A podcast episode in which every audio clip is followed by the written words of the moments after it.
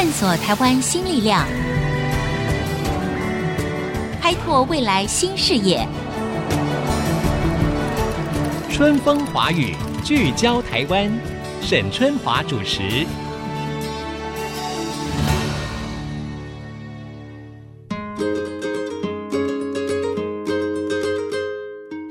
大家好，欢迎收听 IC 之音春风华语聚焦台湾，我是节目主持人沈春华，很高兴呢又跟听众朋友呢在空中相会了。哦，今天节目一开始呢，要告诉听众朋友呢一个消息，那就是 IC 之音呢正在进行收听问卷大调查，我们非常需要您的意见，所以请大家呢可以上这个 triple w 点 ic 九七五点 com 来填写，并且勾选您最喜欢的节目哦，比如就是春风华语聚焦台湾。OK，谢谢各位了。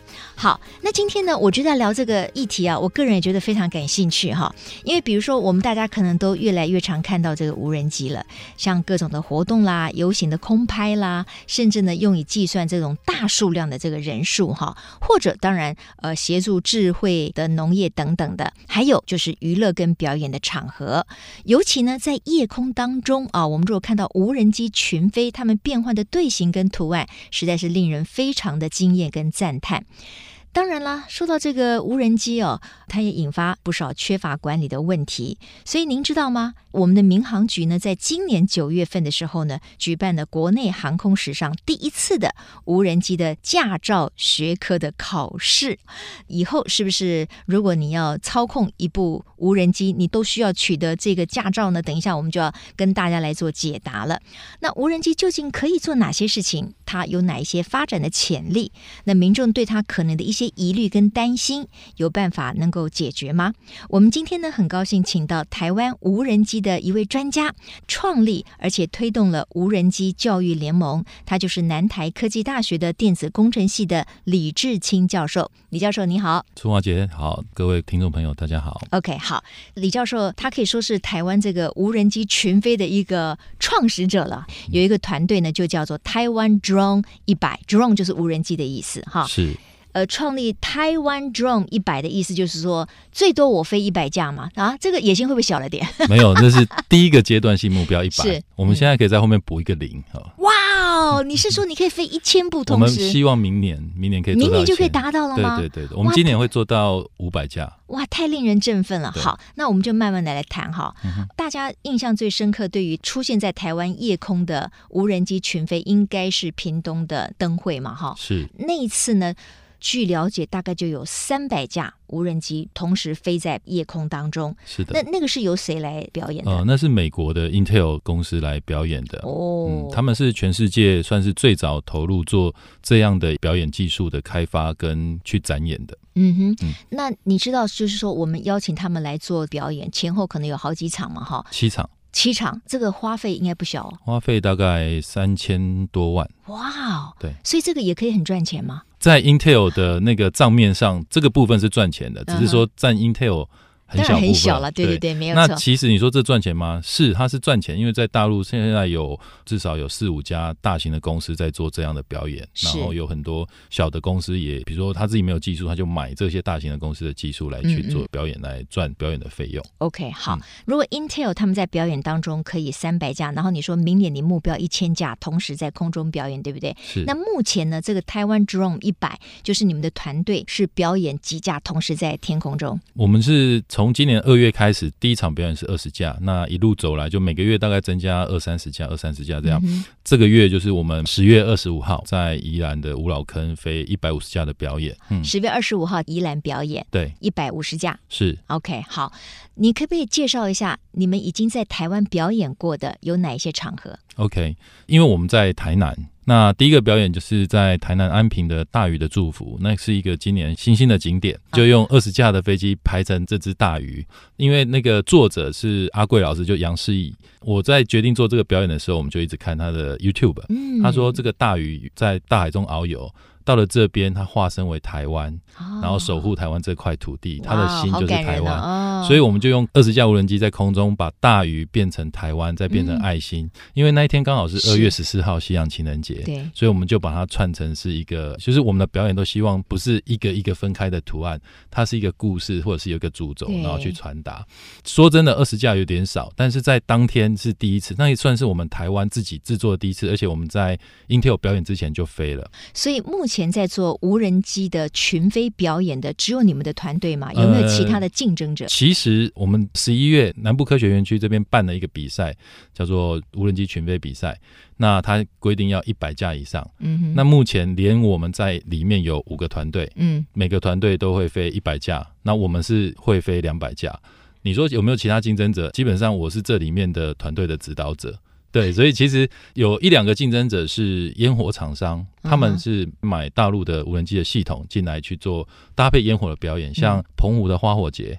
那竞争当然会有。其实我们要谢谢 Intel，让台湾的人民认识了这个这样的无人机的群飞表演。对对其实前一两年就有蛮多人在询问我说能不能做。嗯。那我们都是告诉他们说我们可以做，但是其实没有人愿意出那个第一笔硬体的建制的费用。嗯，对。谈到了无人机的群飞哈，一开始我先把这个议题呢转到它的表演的这个性质嘛。那这些飞机跟我们一般一开始认知的无人机，比如说可以做空拍啦、智慧农业啦、去这个撒农药等等，这些无人机是一样的吗？还是它是完全不一样的？呃。完全不一样的。其实沈姐很厉害，大部分的人，即便是比如说现场的主持人，他们还是会说空拍机，空拍机来表演。哦、其实空拍机会空拍机，群飞表演的无人机它是不一样的。对，所以我们在群飞的时候最好讲无人机，而不是说空拍机。没错，因为它也许它的任务没有空拍这一项，是吧？它上面是没有挂镜头的，对，因为我们不需要它。那我们在做无人机的时候，多一分的重量都是嗯，都是一个压力。对，我们都要想要尽量减少，而且那也是硬体的成本。对，OK，好，所以换句话说，现在的无人机它已经发展出了很多不同的任务，对不对？我们最早知道，当然就说哦，它可以帮我们做这个空拍嘛，嗯、就像以前新闻里面我们看到很多的镜头俯瞰的啦、空拍的啦，哎，我觉得就可以增加新闻影片的完整度哈。对，然后当然又出现了，比如说灌溉农药，它也可以同时空拍吗？同时空拍可以，但是撒农药的飞机通常很大。嗯，它可能为了要载农药，我们通常会设计五公斤或十公斤的负载，嗯，那本身飞机就会重达十几二十公斤，嗯，而且它的轴距大概就会超过一公尺以上，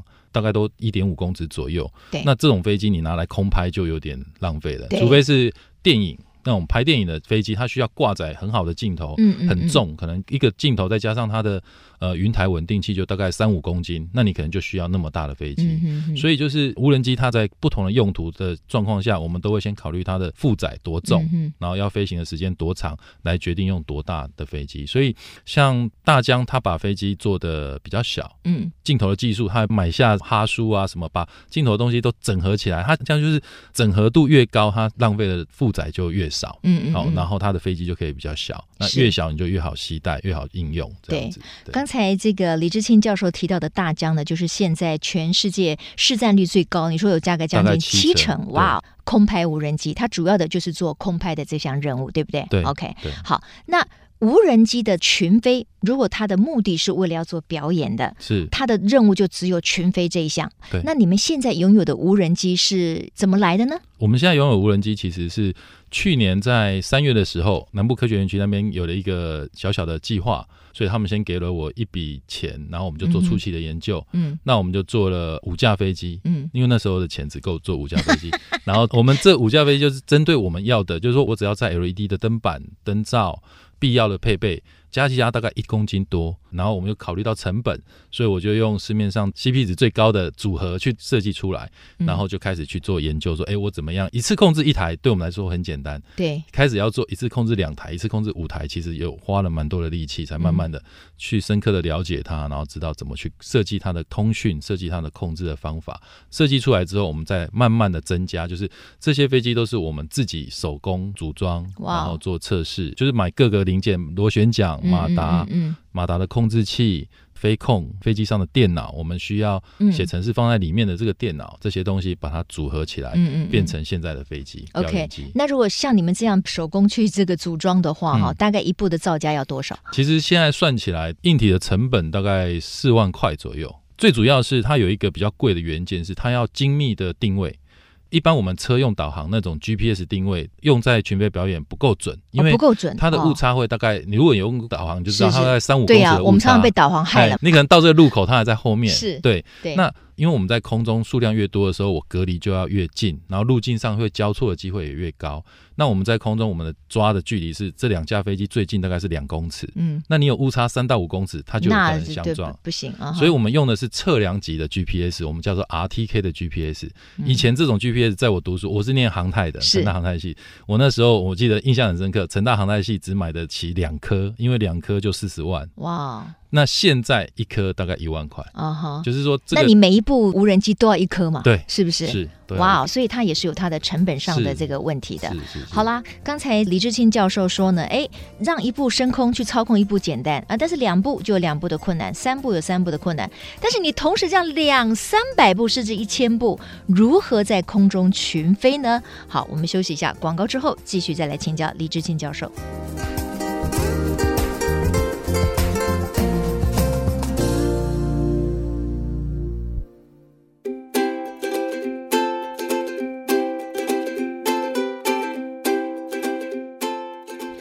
各位听众，欢迎回到春风华语聚焦台湾，我是节目主持人沈春华。我们今天谈到一个非常有趣，而且未来可能潜力无穷的议题呢，就是无人机哈。那这个李志清教授要如何让一百部、两百部甚至一千部的无人机在天空当中能够乖乖的听你指挥，排出你要的图形，而且还不互相撞在一起？这到底是怎么办到的？好，说穿了，它其实没有那么难。嗯，那我来解释一下，就是说，第一个是你要有一个很稳定的飞机。它会乖乖的照你要它飞到的，我们可以讲说它的 x y z 或者说精度、纬度、高度。嗯嗯，好，你要它什么时候要到这个位置，它就要到那个位置。是，好，然后刚刚讲过，我们需要很精确测量级用的 GPS 定位，所以它可以定位的很精准。嗯，还有就是我们要有好的通讯技术。好，我们在群飞的时候，我这一百架、两百架飞机的状态都会回传到地面站。嗯，我们会去监控它飞机的健康状况，如果有问题的，我们就会把它召回。那你同时要监控一百部，那如何监控呢？城市监控啊，它有几个重要的数值，如果这个数值有异常的时候，对，我们系统就会跳 alarm，嗯，那它就会跳出来哦，哪一个地方红色的，对，红色警戒，你就看这台飞机的状态啊不正常，我们就把它扣回来，哦，把它扣回来，它就乖乖的飞回来。对，最怕的是说它开始失控的时候，它会撞到旁边的飞机。哦，那如果失控的时候，你把它扣回来，那是不会造成任何的损坏。OK，好好。那其实整个表演，简单来说就是说，我们要先画一部动画。这一部动画可能是一百台飞机或两百台飞机怎么飞，什么时间点该飞到哪个 x y z 的坐标，对，这都已经做好了。然后我们去 check，我们会每零点一秒 check 说这一台飞机跟其他九十九台飞机的距离，对，不能小于两公尺，不能小于两公尺，小于两公尺会怎样？小于两公尺就太接近，有可能会撞到。Oh, OK，对，嗯、这个当然也是城市去 check 了，我们写好城市，那他就去跑。所以我今天这个表演假设呃三百秒好了，那我就要跑三千个影格。那每一个影格里面要去算每一台飞机跟其他九十九台飞机的距离。对，当然这运算量很大，所以我们需要比较 powerful 的电脑。对，但是这是事前准备的。嗯哼，就是在做一场表演的时候，我们会先跟业主或者说主办单位讨论说，哎，他想要呈现什么？静态的呈现的话，我们大概就十个画面，飞行时间大概七分钟。嗯哼，然后这十个画面定下来之后，我们再去做这个十个画面之间的转换。那这十个画面之间的转换，我们会用程式去算说哪一台飞机飞到哪一个点是最佳路径。嗯嗯，哦，所用的平均时间最短。对，然后我们就用这种方法去飞。这个完成了之后，我们再去 check 每一秒到每一秒的点之间，我飞机飞的速度。嗯，好，如果太快，我会飞不到。对，就要再也是要再修改。等这些动画都完成之后。这一部动画就是理论上你的飞机能够飞的动画，嗯，那我们再把它转成每一台飞机的路径，哦、然后再把这每一台飞机的路径上传到每一台飞机上面的电脑，嗯，让每一台飞机的电脑上去控制这每一台飞机。哇，对。虽然李志信教授认为说，哎，说起来好像也不难，可是我已经听的觉得，哇，非常的令我惊讶了哈。嗯、那关于这个图案，它如何飞，如何能够符合你们要的主题，或者飞得更漂亮、更炫，引起惊艳跟欢呼，那这个也是由你们自己来设计。还是另外会有所谓的美学啊？那个节目的设计沈姐真的是内行的。嗯一开始的表演，第一场二十架跟第二场三十六架是我们自己设计，其实就是我设计。是，然后后来第三场五十架开始，我们就加入南台科大的另外一个团队，四传系的老师带领的团队。哦因为那时候是渔光岛艺术节，嗯，然后渔光岛艺术节就在海滩上有很多装置艺术，他就挑选了几个装置艺术，把它串成一个故事。嗯，然后他用剧目的方式，一个开幕、闭幕，然后中间夹带，比如说你跨过渔光桥来到渔光岛，然后你会看到什么，看到什么这样子。最后的结尾是留在相框里的日落塔，因为日落塔是他那边的一个地标是，然后相框是沙滩上的一个装置艺术。比如说沙滩上有一只白马，大家都拼命拍照上传的那个白马，我们也把它拿来做表演，然后白马还会奔跑，哦，嗯哦就是这些东西他把它串起来，然后。说真的，我是理工人，对。哎一点都不浪漫。他写出来的文稿，我会想说，哇，我这辈子一定不可能写出这种东西来。所以术业有专攻，你看看，你看要成就一个好的表演，还是需要不同领域的专才一起来合作对，那所以后来包括台南市的国际龙舟邀请赛的表演，五十架飞机，还有世界少棒锦标赛一百架飞机的表演，嗯。也都是跟他们合作。对对，比较好玩的是，其实，在四月份的时候，就有一个呃文创的团队，台北的大的团队来找我们，他们其实是有一些科技艺术家，嗯哼，然后注意到我们。那因为他们有一个很有名的科技艺术家叫罗和林，他就是用无人机在做一些舞台表演。嗯，那他也想要我们的技术来跟他做一些整合，所以现在我们在规划两百架、三百架的表演，是加入更多艺术跟科技艺术的部分。所以开始文化部也注意到我们。哇，太棒了！你看看，这样子牵一发动全身，全部都连接起来了。对而且听起来未来的表演的空间，这个无限可能，对不对？对，因为我们在量体上可能没办法去跟 Intel 或者是跟嗯大陆的公司去比较。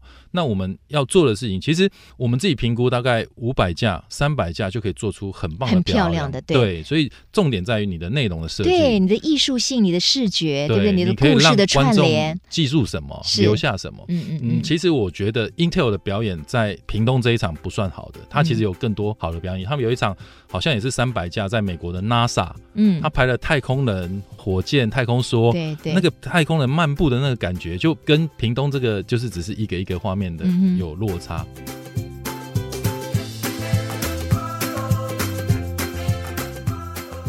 我们今天提到了无人机的群飞哈，我想未来真的还有无限的这个可能。那我们一般人如果没有办法加入群飞，可是很多人对于操控一架所谓的空拍机或者是无人机是非常感兴趣的。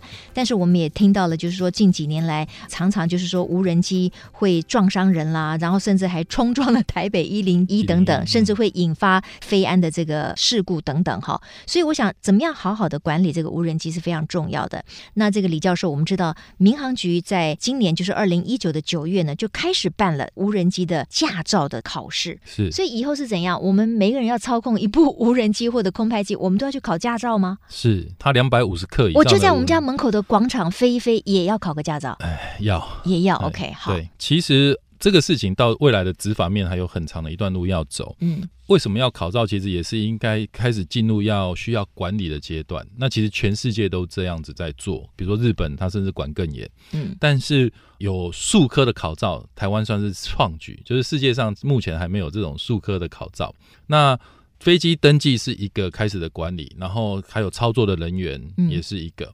未来其实管理跟开放其实是同时在进行的，就是我们在进行管理的时候，可能限制了这个产业的发展，所以这个无人机的规范这叫草案，这个会一直在修的。管理是必要的，因为无人机越来越好用，嗯哼，然后大家越来越知道该怎么用它。嗯，那它衍生的问题可能也会越来越多。对哦对对对，所以管理是我们都认为是必要的。那只是说过程中可能会有一些需要再慢慢调整，或者说做得更好的地方。嗯那你刚刚说，哎，我在我家里门口飞可不可以？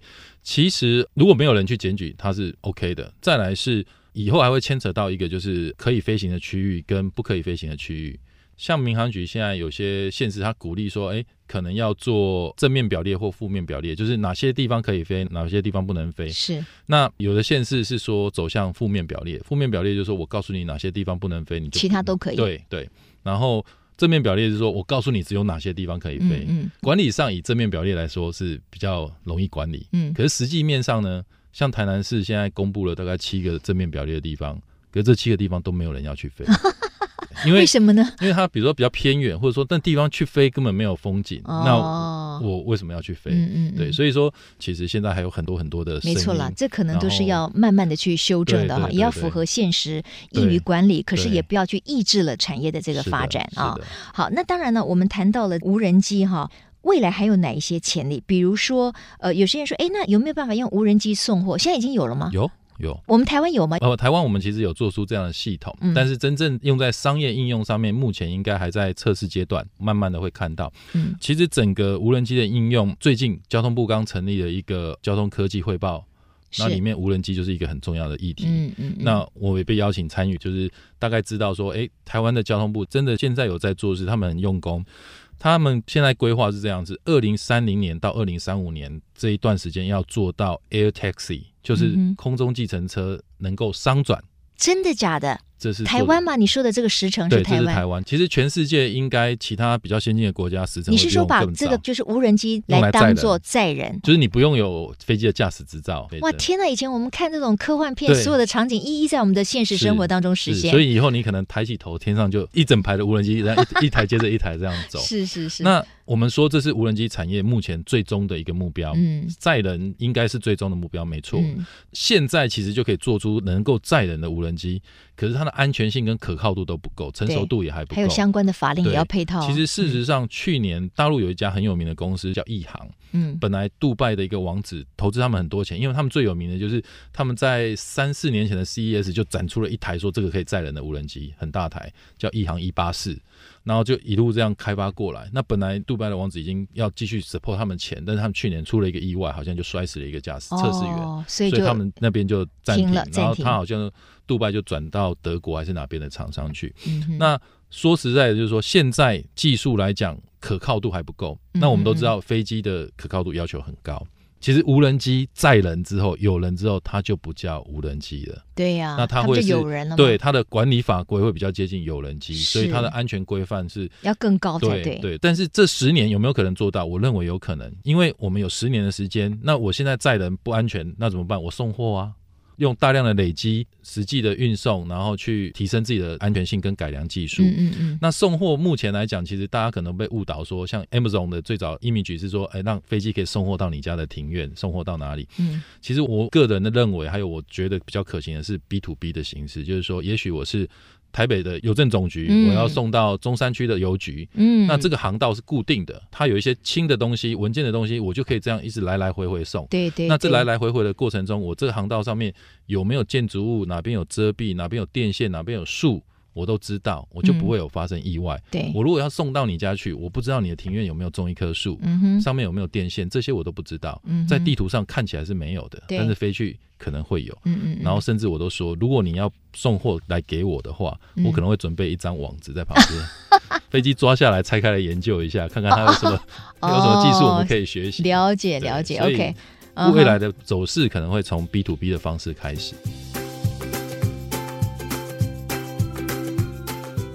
还有很多的层面，其实我还没有完全问完。那我利用最后一点时间，我请教李志清教授，因为你也在推动无人机的教育联盟嘛。其实我觉得一个产业不断的蓬勃发展以后，其实一个共同秩序的维护，也有助于这个产业进一步的发展，对，对不对？对，就是说让它的正面效应提升，而减少它的负面效应。那如果你跟一般喜欢空拍机或者是无人机的玩家，你觉得你最主要的提醒会是什么？好。其实我们的教育联盟哈是从七岁到七十岁，嗯，然后说实在的，我自己是航太系出来的，嗯、对，但是其实，在台湾的航太教育是很少的，资源很少。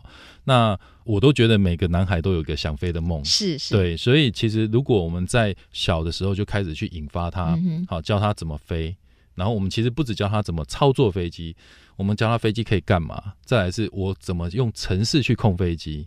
然后我怎么造飞机，嗯、这些东西我们就一路七岁一直教教到社会人士这样子，在这教的过程中，我们都会教导大家说：哎，法规是什么？你能做什么？你不能做什么？在这个教育的部分，我们就会把这个东西在从小的养成。那另外也是从小去发掘大家不同的兴趣，像我们在教小学生玩飞机的过程中，你就会发现有些小学生他就是对操控很厉害。比如说，他就看着飞机，他就可以操控的很好；有些是看着荧幕，他就可以把飞机操控的很好。嗯、那有些操控不行，可是你教他写程式控制飞机，他很快的学会了。嗯、所以你会发现，不同的孩子本来就有不同的潜力。在台湾的教育比较可惜的是，我们都尽量把小孩塞成一样的。其实我都讲，我们的教育在训练好的工程师，没有在训练好的创业者或者是一些比较有创造性的人。嗯、那我们希望说，借由这个推动，让我们的孩子先知道他自己的兴趣跟走向。嗯、那加上无人机产业，绝对是未来十年、二十年重要的产业。那我们也需要这方面的人才，所以我们去推这个教育，其实是希望说，整个让台湾的无人机的各种产业，其实它不止无人机，包括电子产业，包括资通讯。台湾在资通讯这方面本来就很厉害，嗯、那能够把它整合起来、应用起来，其实我们在世界上就可以比较有竞争性。然后做出一些代表性的东西出来，嗯，太棒了！今天非常的开心哦，听到李志清教授带来了，就是说，不管是从这个组装飞机到这个软体的城市，甚至这个美学的这个表现，都可以完全掌控在我们自己手上的台湾无人机的这个群飞表演。那我们也祝福这个台湾 Drone 一百呢，很快就可以达到台湾 Drone 一千。OK，谢谢谢谢 曾姐，好谢谢，谢谢李志清教授，也谢谢各位听众朋友的收听。别忘了哦，现在我们的 IC 之音正在进行的是呃，你最喜喜欢节目的意见调查，那么我们希望把节目呢做得更符合大家的喜爱啊。那么，请你上 triple w 点 i c 九七五点 com 来做填写。也祝福各位听众每天都非常的愉快，非常的有收获。谢谢你的收听，我们下周同一时间春风华语聚焦台湾空中再会，拜拜。